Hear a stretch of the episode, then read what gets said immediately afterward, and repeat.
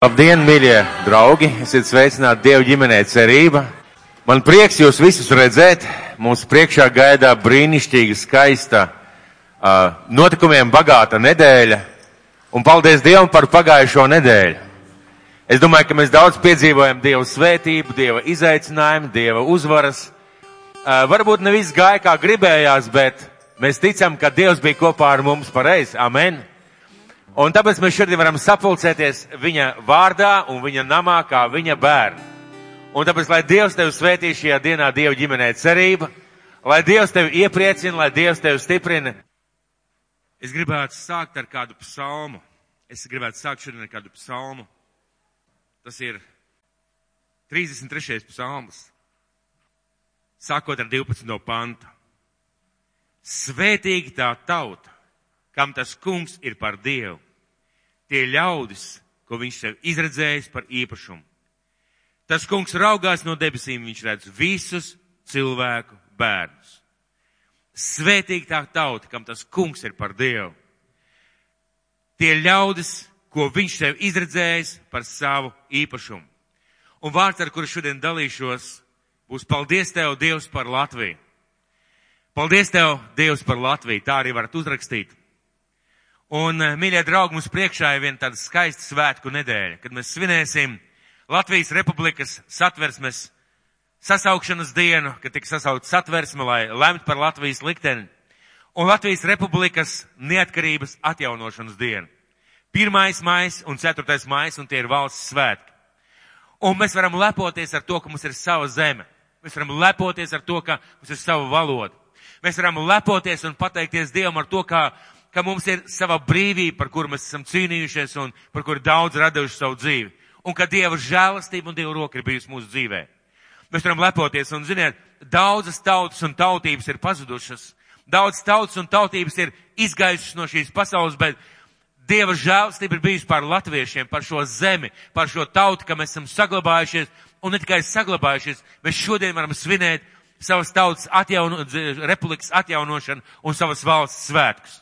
Un es gribu jūs apsveikt jaunie cilvēki. Tie, kuri ir piedzimuši jau brīvā Latvijā. Slava Dievam par to, un es nezinu, vai jūs spējat to novērtēt. Daudz lietas mūsu dzīvē ir kā pašas par sevi saprotams, bet tas nav pats par sevi saprotams. Par to cilvēki ir maksājuši savām dzīvībām, par to cilvēki ir lējuši rūktas asaras un asinis, un Dievs ir bijis tas, kas devis šo zemi. Tā ir Dieva dāvana un Dieva žēlstība. Un šodien es jūtu stipru pamudinājumu runāt par Dievu mīlestību pret tautām, par viņa dāvanu tautām, par viņa nodomu tautām, par viņa žēlastības darbu da, dar, dāvanu latviešiem un tiem cilvēkiem, kas dzīvo Latvijā. Un par to, kā skatīties uz šo dāvanu, kā izturēties un kā vērtēt šo dāvanu. Un par to, kā, ka mums ir svarīgi vērtēt šo Dievu dāvanu un neļaut viņu nolaupīt vērtēt un neļaut viņu nolaupīt. Un pamanīt katru tādu aizmetni vai tādu sīkumu, kas uh, ved uz to, lai tik nolaupīts tas, ko Dievs mums ir iedevis. Mēs atceramies savu atjaunošanu, republikas atjaunošanu 4. mājā. Uh, mūsu Latvija bija nolaupīta. Patiesībā tā dāvana, ko Dievs caur gadu simtiem latviešu tautai bija paredzējis, viņa vienā mirklī tika brutāli nolaupīta caur vācu okupāciju, caur padomju okupāciju šī dāvana bija nonicināta un nolīdzināta līdz ar zemi. Un uh, daudzos joprojām ir šī neizpratne, pat neizpratne par to, kā skatīties uz Latviju, kā vērtēt valodu, kā vērtēt vērtības, kā vērtēt to, kas mēs es, es, esam. Un bieži vien pat kristiešos, labos dievu bērnos nav šīs sapratnes. Uh, man ir bijusi uh, runas un, un pārunas un diskusijas ar cilvēkiem, kas nāk no krievalodīgi runājušās auditorijas no, no, no Krievijas, no Baltkrievijas, no Ukrainas. Un pat liela cilvēka, dieva cilvēka, sludinātāji, reizē viņi uzstājās kādā auditorijā un saka, Dievs man ir sūtījis pie krievalodīgās auditorijas. Es dzirdēju tādu runu šeit Latvijā, un man ar viņu bija jārunā jāsaka, piedod draugs. Tā nav krievalodīgā auditorija. Šeit Dievs ir ielicis latviešu valodu. Jā, mēs mākam daudz latviešu krievu valodu. Vērsties un saka, Es priecājos, ka var runāt ar jums. Es zinu, ka šeit daudz saprot. Es biju Armēnijā, kur eh, sludinātājs uzkāpa skatus teica, un zālē bija 99 vai 5% armēņu. Un cilvēks saka, Dievs mani sūtīja sveicināt krievalodīgā auditoriju. Es sēdēju un domāju, ko es dzirdu. Un es saprotu, ka cilvēkiem nav sapratnes. Varbūt nav domājuši, varbūt nav iedzinājušies tajā, un šodien es gribētu par to runāt. Mīļie, mums ir unikāla himna. Unikāla himna, kad es kādiem draugiem vai paziņām no citām valstīm stāstu, cilvēkiem ir grūti noticēt. Mūsu himna ir lūkšana. Ja citām tautām himna ir vienkārši pieņemta dziesma, tad mūsu himna ir lūkšana. Un mēs vienojamies šajā dziesmā, visi, kas dzīvo šajā zemē un kas mīl šo zemi. Kas ir īpaši šajos vārdos, ko mēs dziedam?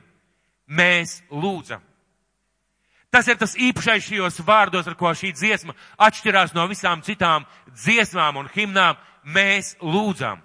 Mēs lūdzam, mēs vēršamies pie visaugstākā un lai lūd, un lūgtu nevis par sevi. Nevis par sevi, bet par savu tautu, par savu tautas likteni, par Dieva dāvanu mums. Un, kad mēs sakam, Dievs svētī Latviju, mēs patiesībā it kā sakam, Dievs svētī savu roku darbu. Dievs svētī to, ko tu esi radījis, ko tu esi veidojis, ko tu esi izveidojis šajā un ko tu mums esi devis. Un mēs atzīstam ar šo dziesmu. Viss Dievs nāk no tevis. Viss Dievs nāk no tevis. Es nesen biju kādā seminārā, mēs runājam ar cilvēkiem no citām zemēm un es uzdāvināju viņiem divu eiro monētu. Un viņi tiešām bija pārsteigti, kad es varēju viņiem parādīt, uz šīs monētas ir Latvijas valsts himnas vārdi. Un Latvijas valsts himnas vārds skan Dievs svētī Latviju. Es nezinu, kā Eiropa izlaida to cauri. Droši vien atkal Dieva roka bija pār to, jo tā ir unikāla monēta, uz kuras rakstīts lūkšana. Nevis vienkārši vārdi, bet šīs monētas rakstīt lūkšana. Un mēs atzīstam, viss no tevis, viss caur tevi, viss uz tevi. Un, protams, ka mēs varam dziedāt dažādi. Ir sevišķi, ka mēs paskatāmies kādreiz sportistus reizēm rādi, kad viņi dzied. Un jūs varat ieraudzīt dažādo attieksmi. Dažādo attieksmi, kā cilvēki dzied. Kad mēs dziedam, mēs varam dziedāt knapi bubinot, mēs varam dziedāt tiešām no sirds, un mēs varam dziedāt kā lūkšana. Mēs varam dziedāt kā lūkšana.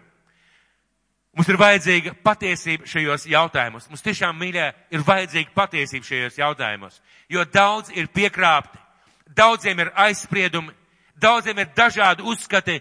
Drīkst svinēt šos svētus kristieši, nedrīkst svinēt. Drīkst iet pie pieminekļa, nedrīkst iet pie pieminekļa. Ir piemineklis augs, nav piemineklis augs.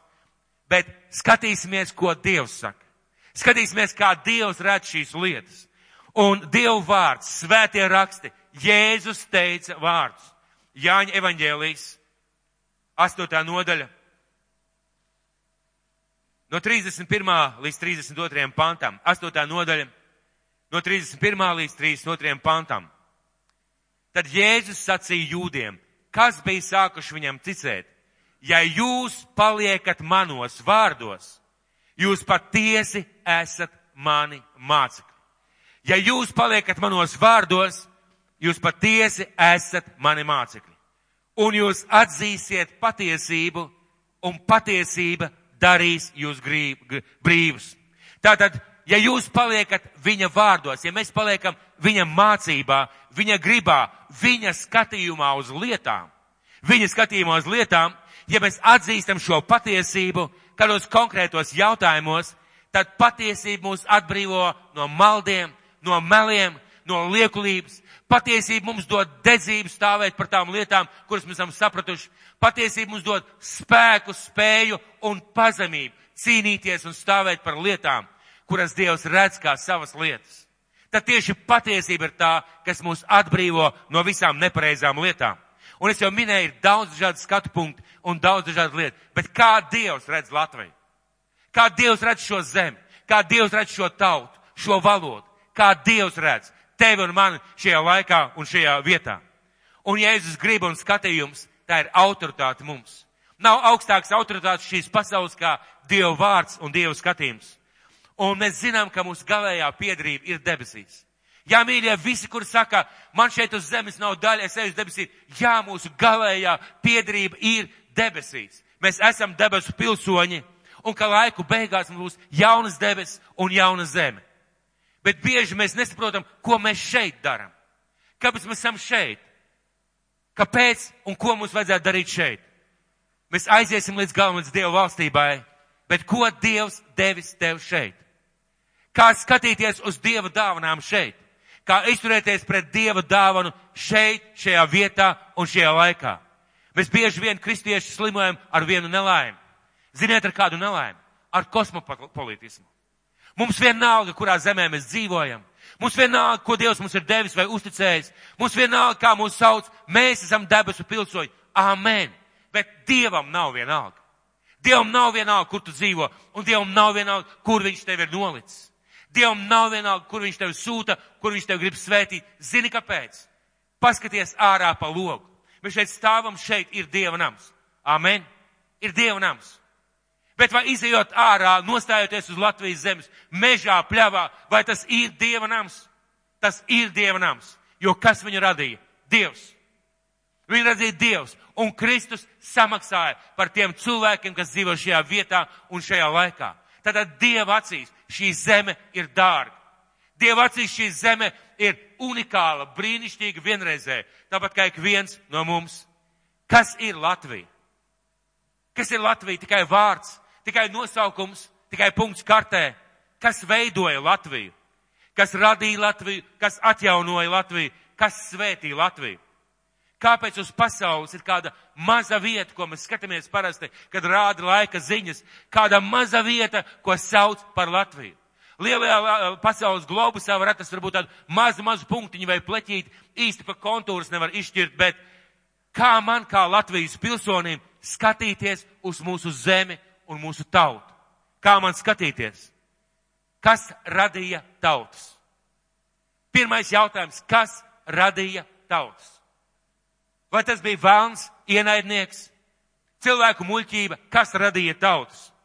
Un e, efeziešiem 3. nodaļa, 14. un 15. pants. Pāvils, Dieva vīrs, kurš ļoti dziļi un personīgi pazina Dievu, par kuru teologi un zinātnieki un vēsturnieki, studējot viņa vēstules, uzdod jautājumu, interesanti, kur Pāvils to atrada pat apustulis Pēters, kurš staigāja kopā ar Kristu. Viņš raksta savās vēstulēs, Pāvila vēstulēs ir daudz kas, kas ir grūti saprotams. Kāpēc? Tur ir tāds dziļums, tāda bagātība, kad pat Pēters saka, īsti varbūt visi to nespējas atvert, bet tur ir kaut kas no Dieva. Un mēs zinām, ka Pāvils nekad Kristu uz zemes šeit nesatika. Un viņš savās vēstulēs, savās vēstulēs saka, kad es piedzīvoju Kristu, es negāju pēc padomu pie, pie miesas un asinīm. Un neviens man neizstāstīja, tici tā, tā, tā, tā, tā. Kristus pats man atklāja. Un tāpēc tas evaņģēlijs, ka es jums sludinu, tas ir paties un tas ir īsts. Un ko viņš šajā vēstulē gal efeziešiem saka? 14. 15. pants.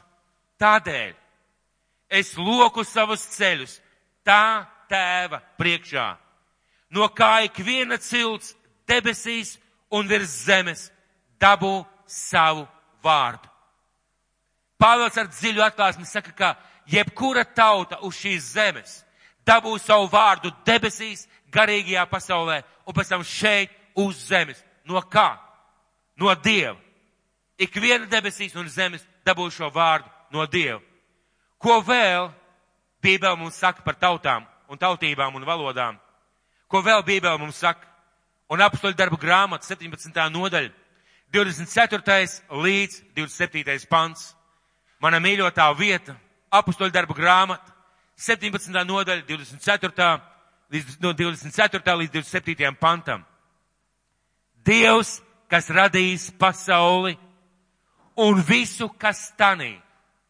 Tātad arī šo zemi, šo tautu, šo valodu, šo kultūru. Būdams debes un zemes kungs nemājo rokām celtos tempļos. Un viņu neapkalpo cilvēku rokas, it kā viņam kā vajadzētu. Viņš pats dod visiem dzīvību, elpu un visu.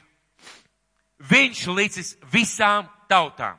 Es atkārtošu, viņš licis visām tautām celties no vienām asinīm un dzīvot pa visu zemes virsu un nospraudis noteiktus laikus un robežas kur tiem dzīvot.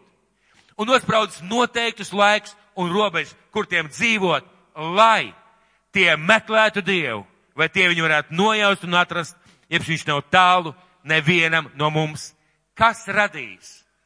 Debesu Dievs. Kas visām tautām līdz celties? Tautām līdz celties. Debesu Dievs. Tas ir viņa labais plāns, viņa griba, viņa nodoms. Viņa nodoms, un viņa, mēs zinām, ka viņa nodoma un viņa plāni ir labi un pilnīgi, un viņa nodoms ir tautas. Kad mēs skatāmies Jāņa atklāsmes grāmatā, mēs redzam jau debesis, jau izpirkto pūks un rakstīts, ka no visām tautām, valodām un tautībām. Dievs pat debesīs atšķir tautības. Jā, protams, tur būs kāda valoda, kurā mēs visi sapratīsimies un nebūs vajadzīgi tūki. Bet Dievs pat debesīs nākotnē atšķir tautības un tautas. Kas radīs šo zemi? Šeit šobrīd dēļu grīda, šī te, šī te, šī te postaments, iziet ārā, paņemiet rokās smilts. Kas tās visas radīja? Vai cilvēks vai vēlns? Nopulciet kādu zāles stiebru vai noraujiet kādu lapiņu un aplūkojiet, kas to ir radījis. Mākslinieka radītāja rokas. To visu ir radījis Dievs. Un Dievs šo savu radīto lietu ieliek kādas tautas rokās ja pareizi sakot, tautu ieliek šajā vietā un saka, rūpējies un gādā. Tā ir mana dāvana tev. Tas ir tas, ko es tev uzdāvinu. Viņš visām tautām līdz celties, celties no vienām asinīm, dzīvot pa zemes virsmu, nolicis laiku un vietu, jeb robežas, kur tiem dzīvot. Un mēs neesam šeit netīšām, mīļie. Neviens no mums šeit nav netīšām. Nenotika tā, ka Dievs kļūdījās, vai tu vienkārši piedzimi. Tu piedzimi tāpēc, ka Dievs tevi šim laikam, šai vietai, šai tautai bija izredzējis. Un izredzējis no mūžības ar savu nodomu plānu, lai tu meklētu Dievu. Un tad, kad tu esi atradis Dievu, lai ienestu Dievu valstīm, tajā vietā, tajā zemē, tajā tautā, tajā kultūrā, tajā pilsētā, tajā ciematā, kurā tu dzīvo un tajā ģimenē, kur tu dzīvo. Ir vietu, un kā, kā, kā, kā mēs saprotam tautas? Kā mēs saprotam, no kā tauta atšķiras no tautas? Ar ko atšķiras tauta no tautas? Pirmām kārtām ar vietu, kur viņas dzīvo. Ar izskatu. Mēs zinām, ka ir ļoti daudz dažādu izskatu cilvēku. Ar temperamentu, ar savu valodu, ar kultūru, ar savu valstiskumu. Tas viss ir viņa plāns, skaists un pilnīgs. Un šī dažādība ir ārkārtīgi liela bagātība. Tas, ko komunisti, tas, ko fašisti, tas, ko vēl kādi isti grib izdarīt, globālisti, sataisīt visu kopā, lai ir skaists mikslis, lai neatcerās savu tautību, lai neatcerās savu pagātni, lai neatcerās savu nāciju, lai nedomā par to vienkārši, lai dzīvo. Šodien mēs ēdam un dzīvojam, rītā mēs mirstam un nav vairs nekādas starpības. Tātad tā ir bagātība, tā ir milzīga bagātība. Un ja kāds, ja kāds jums saka, jūs latvieši, esat tādi un tādi un tādi un tādi. Ir problēma un ir slikti, ja, ja kāds cilvēks saka, jūs latvieši esat nekārtīgi, netīrīgi vai vēl kaut kā. Padomā par to, ko viņš saka un mainies. Bet ja kāds saka, kāpēc jūs tādi atturīgi, kāpēc jūs tādi vēs, es pats esmu saskāries. Un tas priekš manis bija grūti un man vajadzēja drosmi pateikt, zini ko, izbeidz. Vienkārši izbeidz. Tu vienkārši nesaproti Dievu prātu prāt un Dievu plānu. Un, ja kāds saka, jūs neesat tādi un tādi un tādi, mēs gan šitādi un tādi, jums vajadzētu mainīties tie ziņā, vienkārši saki, izbeidz. Un saprot, tas nav, tā nav Dieva grib. Ja mēs par kādu cilvēku sakam, par kādu tautu vai tautību, mēs sakam, viņi ir tādi vai tādi vai tādi vai tādi, beigsim runāt niekus. Dievs viņus tādus radīja. Dievs radīja ar tādu temperamentu. Dievs radīja ar tādu izteiksmi. Dievs radīja ar tādu kultūru, tādu sapratni. Es pats man ja pašam jāžēlo grēku šajā ziņā. Un daudzkārt mēs latvieši sakam, nu, uh, teiksim, slāvu tautām patīk zilā krāsa, bet tā mīļā ir viņu mentalitāte. Tā ir mentalitāte, un ja es saprotu, ka Dievs viņus tādus radījis, tas dod man brīvību un spēju priecāties par viņiem. Man pašam liekas jocīga, kā latvietim tāds krāsas savienojums - dzeltens, debes un debes zils. Liekas jocīgi un grūti varbūt pieņemt, bet Latvijas kontekstā izskatās jocīgi. Bet ziniet, kad es piedzīvoju balsi no Dieva daudz, daudz gadus atpakaļ Es jau biju izdienējis padomu armiju. Es aizbraucu uz Karpatiem, uz kalniem, lai brauktu ar laivām. Un mēs braucām pa tiem kalnu ciematiem, un kāds skaistums. Kalni, klintis un ielējās ciemati ar sarkaniem dakstiņu jumtiem, zilām sienām un zeltainiem logiem. Tā kā pienenis. Es skatījos un nevarēju nocēt, cik skaisti tas izskatījās. Un kas to viņiem tādu ir ielicis, tādu gāmu, tādu krāsu paleti? Dievs.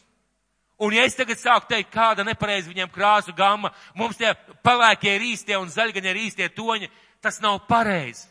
Tas ir pret Dieva gribu, pret Dieva kultūru, pret Dieva sapratni.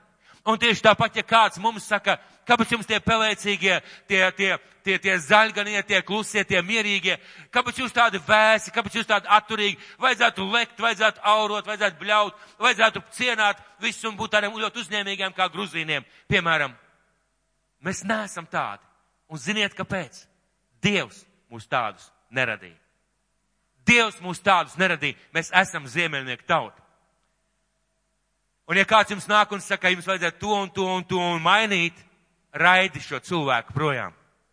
Ar mīlestību, ar pazemību, bet raidi šo cilvēku projām. Viņš nesaprot, ko Dievs tev ir devis.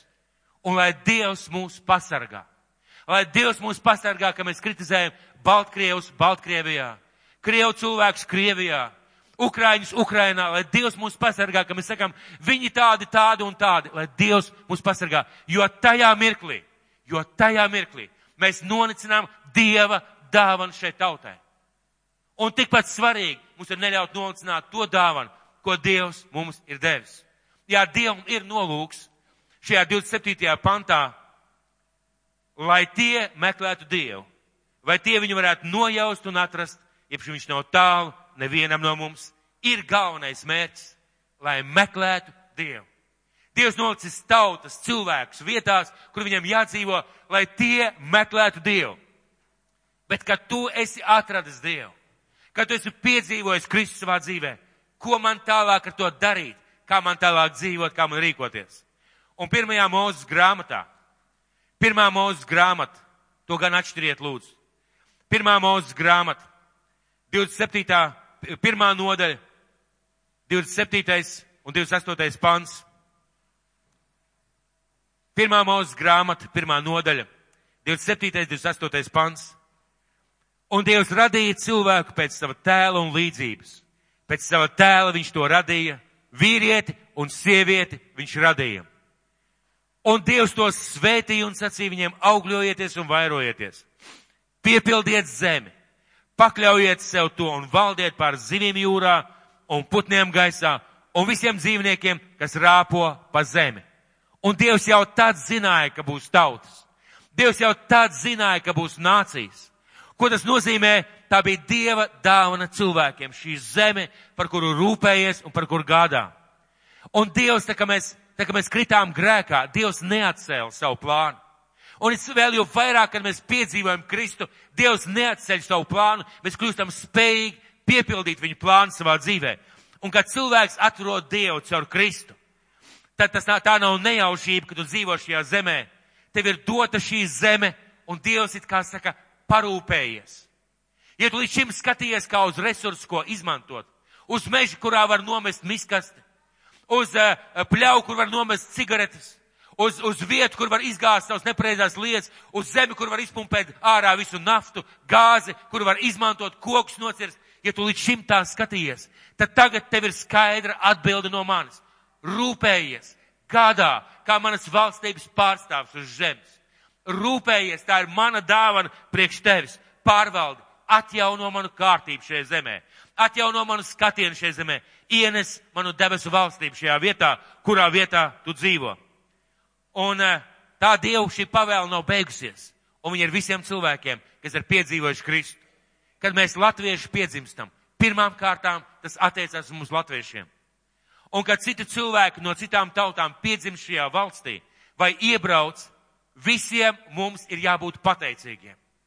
Visiem mums ir jābūt pateicīgiem par šo zemi, par šo valsti, par tām pilsētām, kas ir, par tiem dabas resursiem, kas ir šajā vietā. Kāpēc? Jo tā ir Dieva dāvana. Tā ir mīļa Dieva dāvana. Un mums jārūpējas par šo valodu, kā, kas uzticēta kā vienīgā, vienīgā valsts valoda. Nav citas vietas uz zemes, kur val, latviešu valoda var būt kā vienīgā valsts valoda, kā Latvijā. Nav, nebija un nebūs. Tas ir kaut kas unikāls, ko Dievs ir iedevis mūsu valodu. Mums jārūpējas par mūsu valsts valstiskumu, neatkarīgi no citām valstīm. Mums jārūpējas par to, lai šī valsts būtu neatkarīga no citām valstīm. Mums jārūpējās par savu kultūru, mīļie jaunie cilvēki.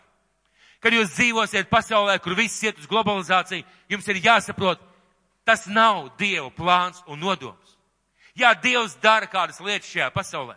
Jā, Dievs pieļauj kādas lietas šajā pasaulē, bet tas nav Dieva nodoms, lai ne, nevarētu atšķirt tavu, tavu, tavu identitāti, tavu valsti, tavu valodu, lai to nevarētu atšķirt.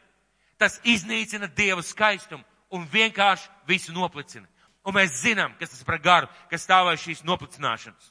Tātad mums ir jārūpējas par to, lai šajā zemē nerunātu angliski kā valsts valodā otrajā, nerunātu krieviski, ukrainiski vai ķīniski, pat cik tas arī nebūtu izdevīgi kādam.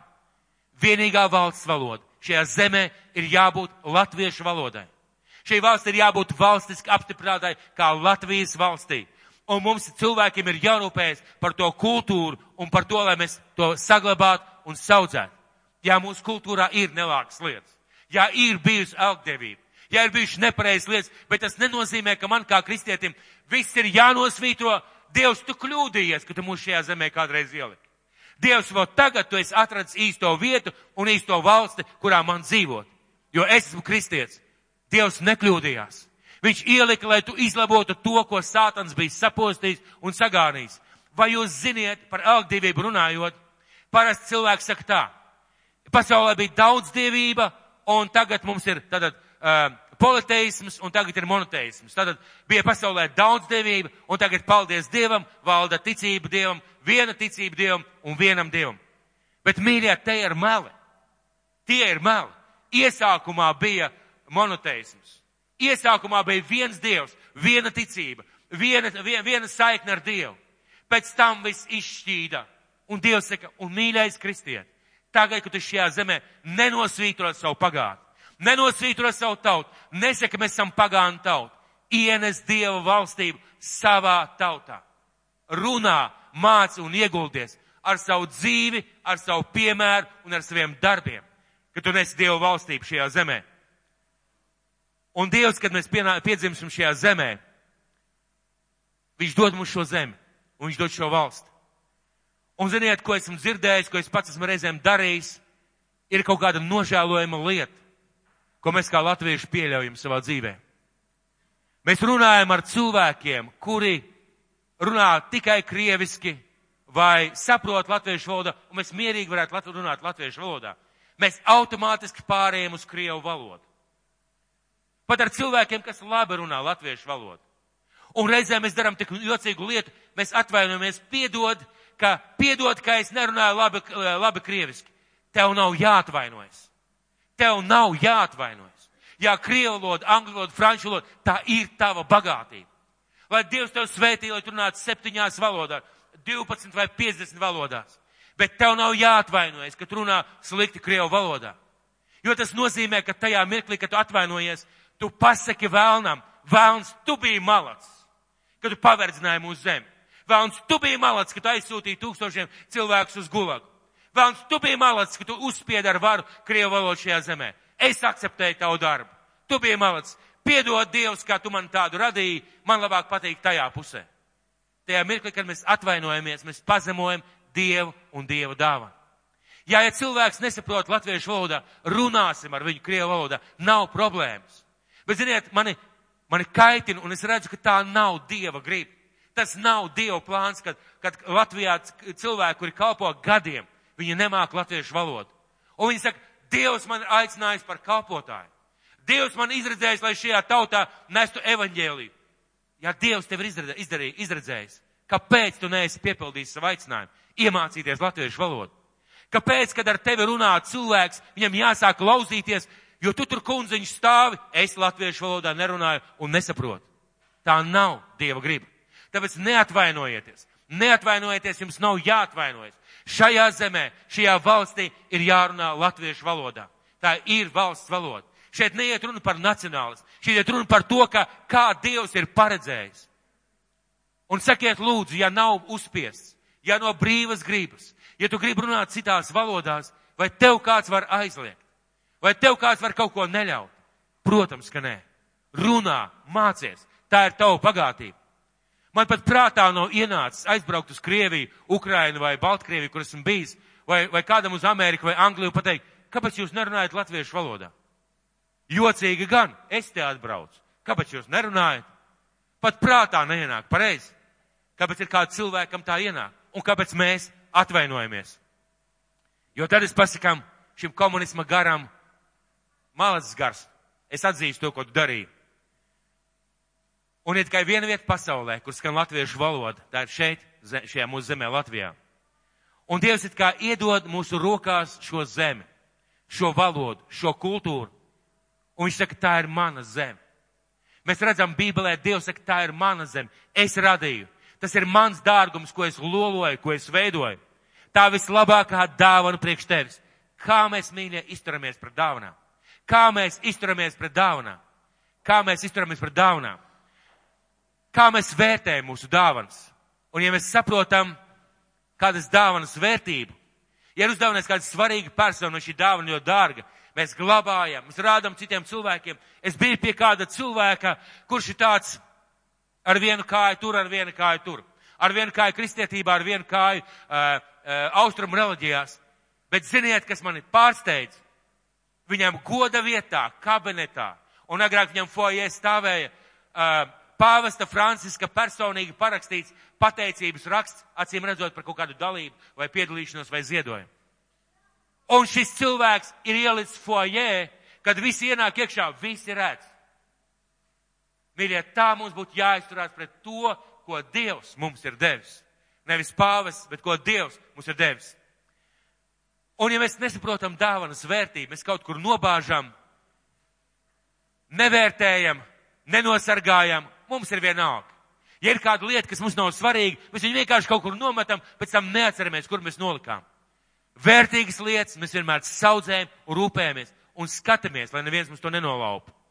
Un nenobāz Latviju, nenobāz savu zemi, nenobāz Dieva dāvanu tev kaut kur atvilknē.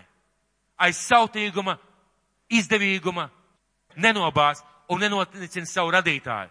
Tad, kad mēs tādā veidā darām, man ir sajūta, ka mēs nonicinām mūsu radītāju. Un neatvainojies, un nepārēj uz Krievu valodu. Es, piemēram, ļoti cienu tos cilvēkus, Krievu cilvēkus, kuri cenšas runāt un lauzās. Es tiešām cienu. Es cienu tos misionārus, kuri atbrauc uz Latviju un iemācās šeit latviešu valodu. Es cienu viņus. Viņi ir pareizi darījuši, pareizi rīkojušies. Es priecājos par katru Krievu cilvēku, kas dzīvo Krievijā un lepojas ar savu zemi.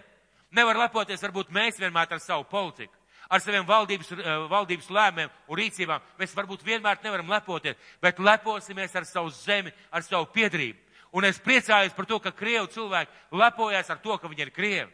Es priecājos par to, ka Baltkrievi, Ukraiņi lepojās, Gruzīņi lepojās, mēs esam Gruzīņi un viņi ir lepni par to un viņiem nav jājūtās, un man nekad no neviens no viņiem nav jānonicina vai jānoliek zemāk. Tā ir Dieva dāvana. Un kad es to saprotu Dieva gaismā, kad šī te patiesība Dievā mani atbrīvo, es kļūstu brīvs, pieņemt sevi, respektēt sevi un respektēt citas tautas. Mēs parunāsim tagad par pieminekli. Mīļais, esmu dzirdējis dažādus izteicienus, dažādas idejas par pieminekli. Vispirms pajautāšu, kāds ir uzraksts uz šī pieminekļa tēvzemē un brīvībai. Pareizi? Kāpēc es to pajautāju? Ir cilvēki, kas saka, nevajag iet pie pieminiekta. Tā ir elku pielūgsmas vieta. Nedrīkst tur iet, tā ir elku un pielūgsmas vieta, tur elki darbojās, mēs pagodinam vai dievinam Latviju, mēs pagodinam vecos dievus un tam līdzīgi. Uzraksts ir tēvzemē un brīvībai. Mīļie, kas mums deva tēvzemi un brīvību? Dievs. Dievs deva tēvzemi un Dievs deva brīvību. Jūs zināt, ka 18. gadā, 18. gadā šeit Rīgā mēs svinam Lāčplēšu dienu. Cilvēki maksāja ar savu dzīvību, lai šeit būtu brīva Latvija. Un no kurienes šīs jūtas, pasakiet man, vai no vēlna ir jūtas cīnīties par savu zemi? Vai no vēlna ir šī sajūta aizstāvēt savu ģimeni, aizstāvēt savu dzimtu, aizstāvēt to vietu, kurā Dievs tev ir ielicis? Vai tas ir no vēlna, vai tas ir no Dieva? Tas ir no Dieva, jo Dievs cīnās par savu tautu. Un Dievs mūsos to ir ielicis kā pašu saprotamu lietu, lai mēs stāvētu, lai mēs aizsargātu, lai mēs rūpētos. Šis 18. gads, un jūs ziniet, 40. 41. gads, atnāk vācieši, pēc tam atnāk komunistu valdība, tēvijas karš, mēs tiekam ierauts šajā karā, daudz cilvēku aiziet bojā, un kas man ļoti iepriecina, reizēm cilvēki uzsver to, ka latvieši ir cīnījušies vācu pusē. Vai jūs ziniet, ka bija Latvijas oficieri vācu armijā, kas veidoja pretošanās fronti? Karš tuvojās beigām. Es nenosaukšu viņu vārdus. Viņi veidoja pretošanās fronti ar vienu mērķi. Pēc kara atjaunot brīvu Latviju. Viņi dzīvoja ar to. Viņi aizgāja mūžībā ar to. Jā, es nesaku, ka kristietim jāņem rokās ieroči. Es to neesmu teicis un nekad neteikšu.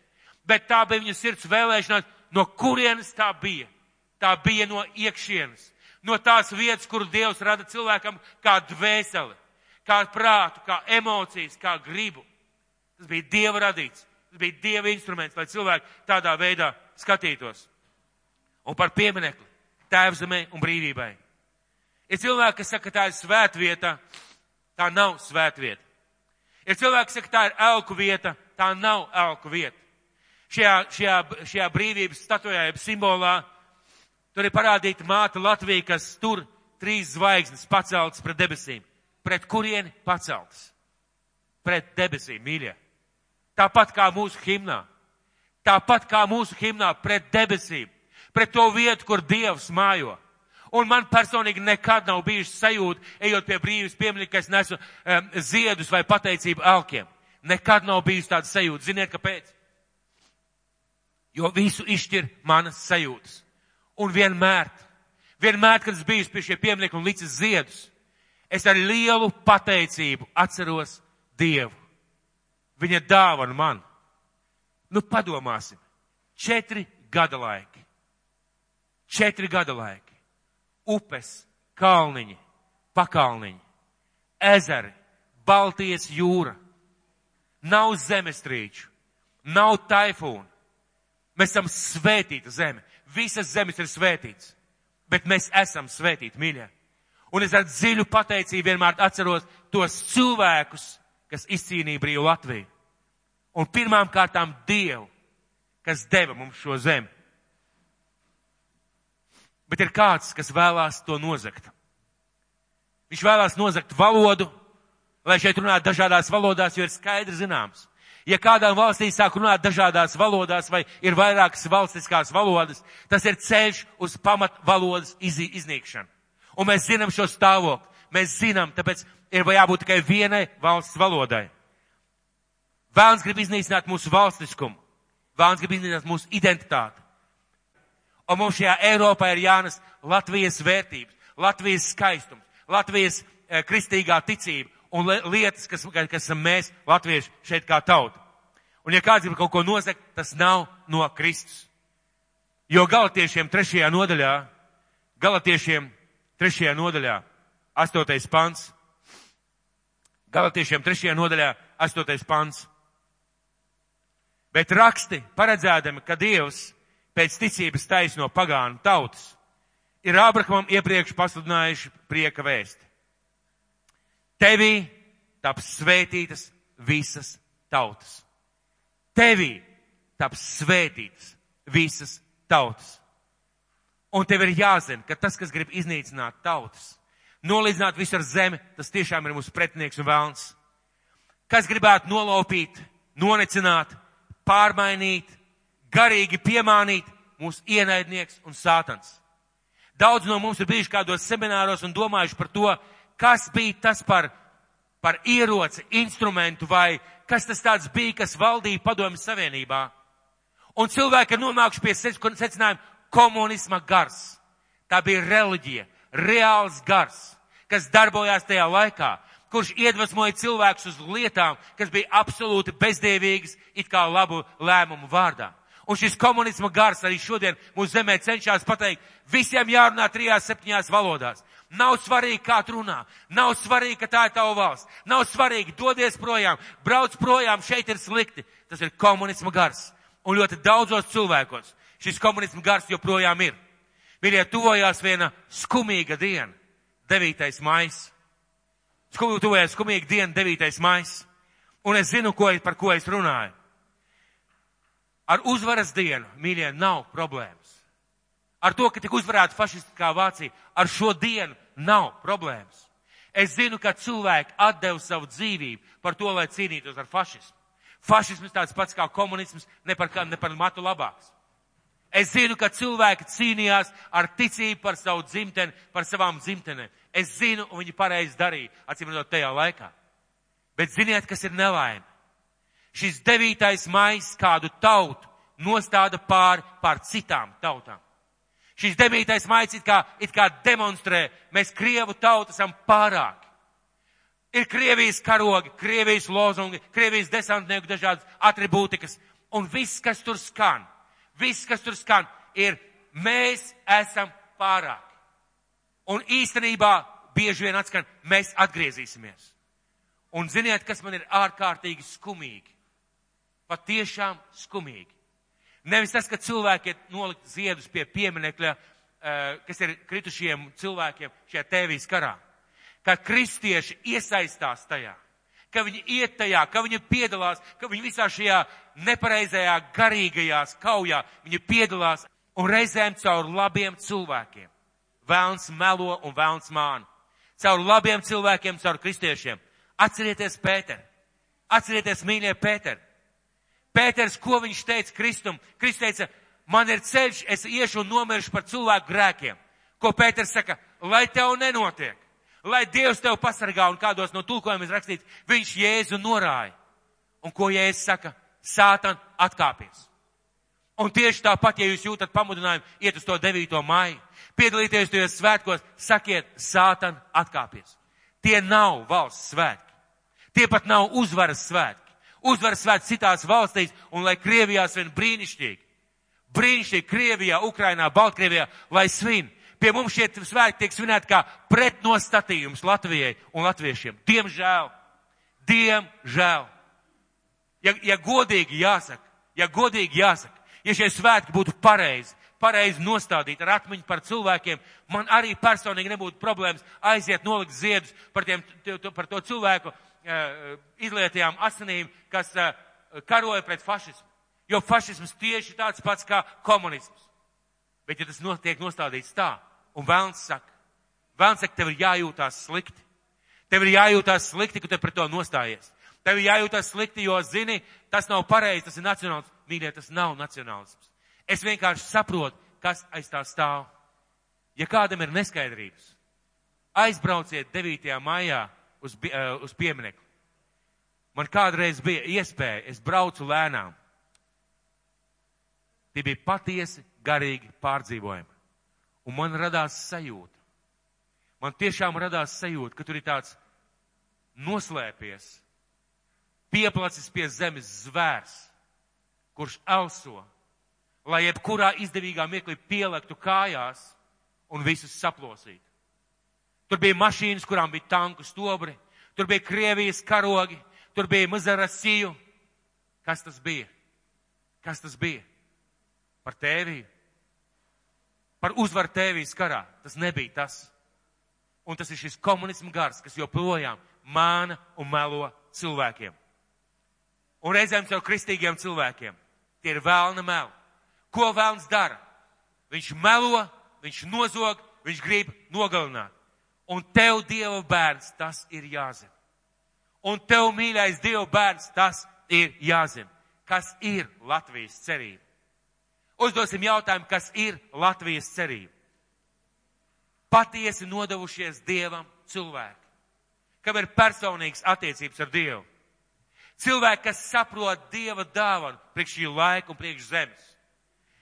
Cilvēki, kas kalpo šai zemē, kas ceļ savu tautu un ceļ savu zemi, kas sludina Kristu un rūpējas, lai šī zeme būtu svētīta, kas lūdz par šo zemi. kas izvēlas ne savu labumu, bet izvēlas, izvēlas savas zemes un savas tautas labumu. Jūs ziniet, drīz būs vēlēšanas, un noteikti būs kādas partijas. Balsojiet par mums, mēs jums desiņu pavelti, mēs jums braukšanu pavelti, mēs jums kaut kādas atlaides pavelti. Balsojiet par mums, bet kas aiz šiem cilvēkiem stāv? Kas stāv aiz šiem cilvēkiem? Viena vēlēšanās lai viss atgriežas vecajās pēdās. Un es neesmu ar mieru. Ziniet, kāpēc? Nevis tāpēc, ka esmu Latvijas patriots. Tev nebūtu jābūt ar mieru nevis tāpēc, ka tu esi Latvijas patriots, bet tāpēc, ka Dievs iedeva mums šo zemi. Un viņš teica, parūpējies, sargā, tas ir mans dārgums tev, mana dāvana tev, parūpējies un sargā.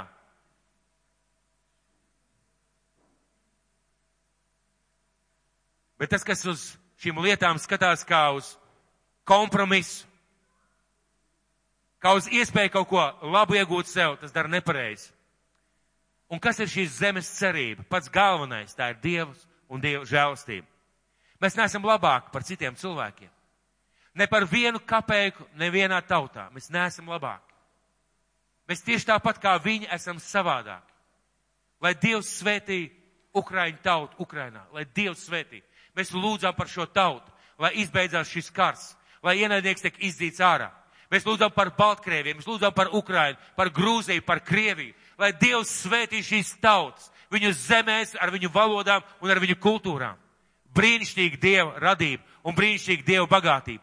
Bet tas, ko, kam mēs esam aicināti šajā laikā, rūpēties par šo zemi un par šo tautu, jo tā ir Dieva dāvana. Ziniet, mīļie, caur gadu simtiem un visādām vētrām mēs esam pastāvējuši. Caur gadu simtiem un visādām vētrām mēs esam pastāvējuši. Mums bija savu valsts un piedzima viņa 18. gadā. Tā bija kā garīgas atmodas rezultāts, un es ļoti priecājos par tiem cilvēkiem, kas brauks rītā ekskursijā. Un tad bija sātana ideja - komunisms, fašisms, un viss tika atņemts, un pēc tam atgriezās. Es atceros 90. gadus. Es pabiju arī barikādē, barikādēs, es zinu, ka daudz no jums ir bijuši barikādēs. Un ziniet, kāda man bija personīgā sajūta? Mēs nespēsim. Un bija viena lieta, ko cilvēki darīja. Jo varonība bija tad, kad tu stāvi pie ugunskura un saka, mēs aizstāvēsim, mēs cīnīsimies, bet visiem bija iekšā viena doma mēs nespēsim. Un ziniet, ko cilvēki darīja? Viņi gāja baznīcās un lūdza Dievu. Pat neticīgi krita uz ceļiem un lūdza Dievu. Un kas notika? Dievs atgrieza mūsu zemi. Dievs pārdabiskā veidā izdarīja tā, ka sagrūt tas, ko likās nav iespējams sagraut. Dievs atgriež šo zemi. Viņš atdeva brīvību. Tiem cilvēkiem, kas dzīvo Latvijā, latviešiem, ukraiņiem, krieviem, Viņš deva atpakaļ šo dāvanu, ko viņš bija devis. Un pirmām kārtām mums kā latviešiem, kas atbild par šo zemi. Un tāpēc sargāsim un vērtēsim un cīnīsimies par šo dāvanu. Katra savu tauta iesāks ar to pašu, ar ko viņa beidzās, ar Dieva nodomu. Un mēs nezinām, vai darbojās Dieva princips tautas dzīvē, kā Ābrahams savā laikā lūdza par to zemi, kurā bija lats Mēs nezinām, vai darbojas šis princips Dievs. Ja šajā zemē, ja šajā pilsētā ir 50 taisnie, vai tad tu šo tautu likvidēsi? Un Dievs saka, nelikvidēšu. Dievs, ja šajā pilsētā ir 40 taisnie, vai tu iznīcināsi šo zemi? Dievs saka, neiznīcināšu. Un mēs zinām, ka Abrams, Abrahams aiziet līdz desmit. Mēs nezinām, vai darbojas šis princips, ka cilvēki Latvijā lūdz un Dievs parāda savu žēlstību un atkal un atkal atgriež mums to, ko mēs varējām pazaudēt uz mūžiem. Es nezinu, bet ir kaut kas, kas patiešām darbojās. Un, ja gribam saprast šo principu, kas patiešām darbojās, mums daudz dzīvē, tad jāsaka, ka tas, kas patiešām darbojās, ir viņa žēlastība. Tā patiešām ir viņa žēlastība. Un mēs bijām, mēs esam un mēs būsim no tā žēlastības, kuru piesaucam savā valsts himnā, kad mēs sakam, Dievs svētī Latviju. Un es zinu, ka katram patiesam Latvijas iedzīvotājam, kristietim vai nekristietim, ir šī Dieva sajūta. Dievs svētī šo zemi un svētī šo Latviju. Un tagad būtu īstais mirklis lūgt par mūsu zemi. Un es aicināšu uzlikt valsts himnu. Un mēs dziedāsim šo himnu. Un es gribētu jūs aicināt, dziedāsim kā lūkšana. Lai tā tiešām ir patiesa, īsta lūkšana. Un mana lūkšana ir par Dieva bērniem. Mīļie, neatdodiet Dieva dāvanu. Neatdodiet vēlnam saplosīšanai to, ko Dievs tev ir iedevis. Tas ir par to ir dārgi maksāts. Tas ir dārgi maksājis. Un Dievs par to ir dārgi maksājis. Neatdod šo dāvanu. Rūpējies, vērtē, gādā, runā šajā valodā, lepojies ar šo valodu, aizstāv šo zemi, māci cilvēkus, diskutē ar mīlestību un iecietību. Svētī šos cilvēkus un svētī citas zemes. Nekad nesaki, mēs latvieši esam labāki. Nekad nesaki, mums ir labāka gaumas izjūta. Nekad nesaki, mēs esam gudrāki, varošāki vai spējīgāki. Viena iemesla dēļ. Tas nav no mums. Tas ir no Dieva. Tā ir Dieva dāvana. Īstajā vietā. Tajā vietā, kur Dievs paredzējis. Tajā laikā. Tā ir tautai. Un lai Dievs mūs visus svētī, ka mēs vērtējam un cīnāmies par šo dāvanu. Es aicināšu celties kājās. Lūdzu.